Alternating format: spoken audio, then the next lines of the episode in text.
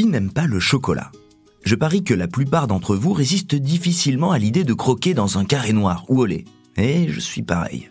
Les Français en sont de grands amateurs. Selon le syndicat du chocolat, on consomme en moyenne une tablette par semaine et par personne. Et même si le prix du chocolat augmente à cause du coût des matières premières, les Français devraient a priori continuer de se faire plaisir cette année à Pâques, période où la consommation explose. 15 000 tonnes de chocolat sont écoulées pour l'occasion. Ouais, ça fait beaucoup. Mais faut dire que si l'on tend un micro pour vous demander ce qu'il en est vraiment... Tous les soirs, tous les soirs, un petit café et deux carrés de chocolat.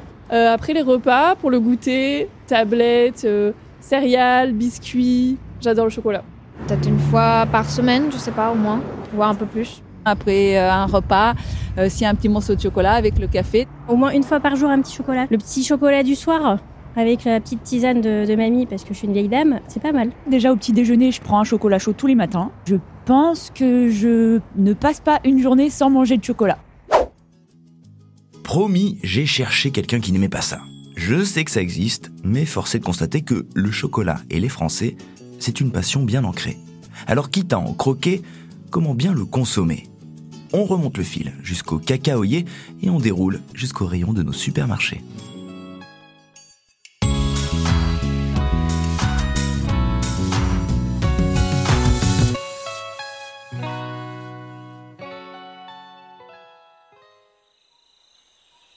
Avant de parler des œufs qu'on va tous bientôt manger, petit rappel des faits.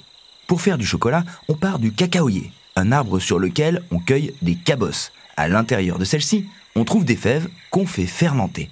On laisse sécher, on concasse, on torréfie, on broie, on chauffe, et en gros, on obtient la pâte qui nous fait fondre. Mais au fil de ce process, le chocolat peut poser plusieurs problèmes. Problème éthique d'abord, notamment concernant les conditions de travail.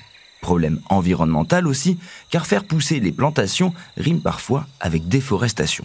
Bref, notre chocolat soulève bien des questions, alors comment s'y retrouver dans nos rayons?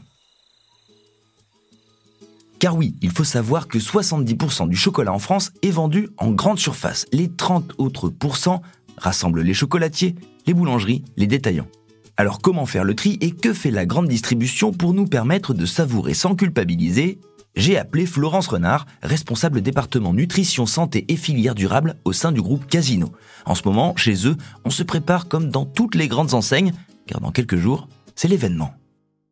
Il y a deux temps forts dans l'année. Il y a Pâques et puis il y a Noël. Et c'est des moments où on va sortir des références supplémentaires. On a des références qui sont spécifiques à Pâques, avec des, des références plus destinées aux enfants, par exemple. Le voilà le tableau. Pour faire plaisir à nos enfants et aux plus grands, on va tous remplir nos caddies de chocolat. Alors comment choisir le bon, celui qui n'abîme pas la planète et ses habitants? Comment une entreprise comme le groupe Casino fait pour offrir un minimum de garantie à ses clients? On s'est dit très tôt que c'était euh, une matière sur laquelle il fallait qu'on prenne des engagements, qu'il fallait qu'on s'assure qu'elle soit euh, dès l'amont euh, travaillée respectueusement par rapport aux producteurs, euh, par rapport au droit du travail, et puis euh, dans des conditions environnementales qui permettent d'avoir des cultures qui durent et qu'on ait une planète qui soit conservée. Et on s'est engagé avec des labels connus de consommateurs qui avaient ces engagements forts aussi bien sur la partie durable, environnementale, que responsable, éthique. Les labels, en fait, c'est la garantie pour offrir à vos consommateurs des produits respectueux? Il y a vraiment tout un suivi qui est fait avec euh, avec ces organismes. On les rencontre plusieurs fois par an pour euh, discuter euh, des avancées, des projets qu'on peut avoir avec eux, des volumes qu'on utilise aussi. Mmh et, et eux nous apportent leur côté leur côté organisation et qu'est-ce qu'ils mettent en place localement avec les populations, avec les cacaoculteurs. donc c'est vraiment très intéressant parce qu'on voit qu'en qu'en faisant certifier nos produits, ben, on agit vraiment mmh en amont. Est-ce que les consommateurs s'y repèrent facilement? Il y a certains labels qui sont extrêmement bien connus des consommateurs. Max Avelar, en fait, c'est un label qui travaille avec nous de commerce équitable. Et on travaille aussi avec un autre organisme qui est le RFA, Rainforest mmh. Alliance. Nous, aujourd'hui, euh, si je parle de l'engagement des marques, chez nous, on a, euh, on est presque à 100% de nos produits qui ont du cacao qui sont certifiés sur ces deux, ces deux labels dont je vous parle.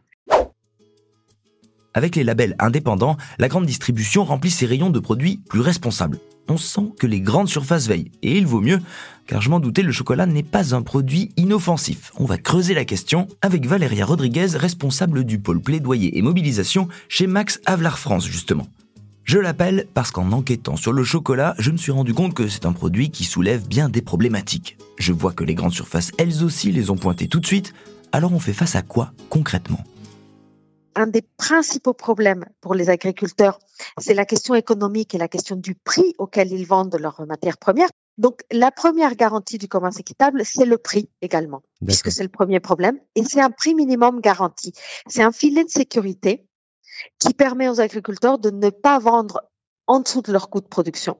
C'est d'instaurer un cercle vertueux à la place du cercle vicieux qui dit déforestation, pauvreté, travail des enfants. Il faut instaurer quelque chose qui dit meilleur prix pour leur cacao, meilleures conditions commerciales, une pratique culturelle plus durable, pas de déforestation et accompagnement pour que les enfants puissent aller à l'école. Le chocolat, il vient surtout d'Afrique. Côte d'Ivoire et Ghana en tête. On en produit également en Équateur, au Brésil et aussi en Indonésie. Alors, j'imagine que d'un point de vue environnemental, le problème se pose au niveau du bilan carbone. Tout à fait. Mais il y a aussi autre chose qui est intéressante de regarder, et c'est que la distance ne nous dit pas tout. Et il ne faut pas oublier que une des sources principales euh, de CO2, c'est l'agriculture elle-même. Donc il y a déjà une chose à regarder, c'est les conditions de production c'est plus complexe qu'une question de, kilomètres. Et c'est pour ça que dans le, label Fairtrade Max Avilar, bien évidemment, on s'assure qu'il n'y ait pas de déforestation et que le cacao ne soit pas euh, source de déforestation, mais aussi que les producteurs euh, soient incités à utiliser de moins en moins d'entrains chimiques, qu'on puisse les appuyer de plus en plus pour aller vers l'agriculture biologique, mmh etc. C'est quoi le, le, rapport que vous entretenez avec les enseignes de, de grande distribution? Alors, nous, nous avons fait le choix, et ça depuis pratiquement le début, de faire en sorte que les produits soient disponibles là où les gens font leurs courses, mmh dans tous les circuits de distribution. La grande distribution est très importante pour, euh, pour pouvoir euh, développer les marchés. Et la grande distribution a été très importante aussi pour euh, démocratiser le commerce équitable. Les grandes surfaces s'engagent donc avec l'aide des labels, ça rassure. Alors je vais cette année encore préparer Pâques pour mes enfants et pour moi aussi, il faut l'avouer, mais peut-être un peu différemment. Pâques est une fête euh, extrêmement familiale.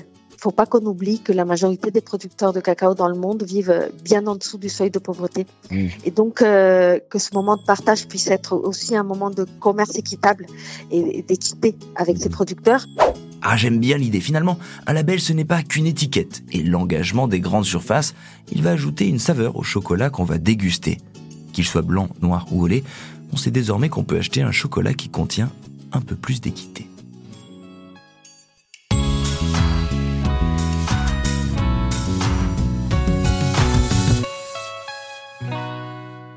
Venez d'écouter Rayon Futur, le podcast pour mieux comprendre les innovations technologiques et responsables qui font bouger la grande distribution et nous permettent de mieux consommer au quotidien.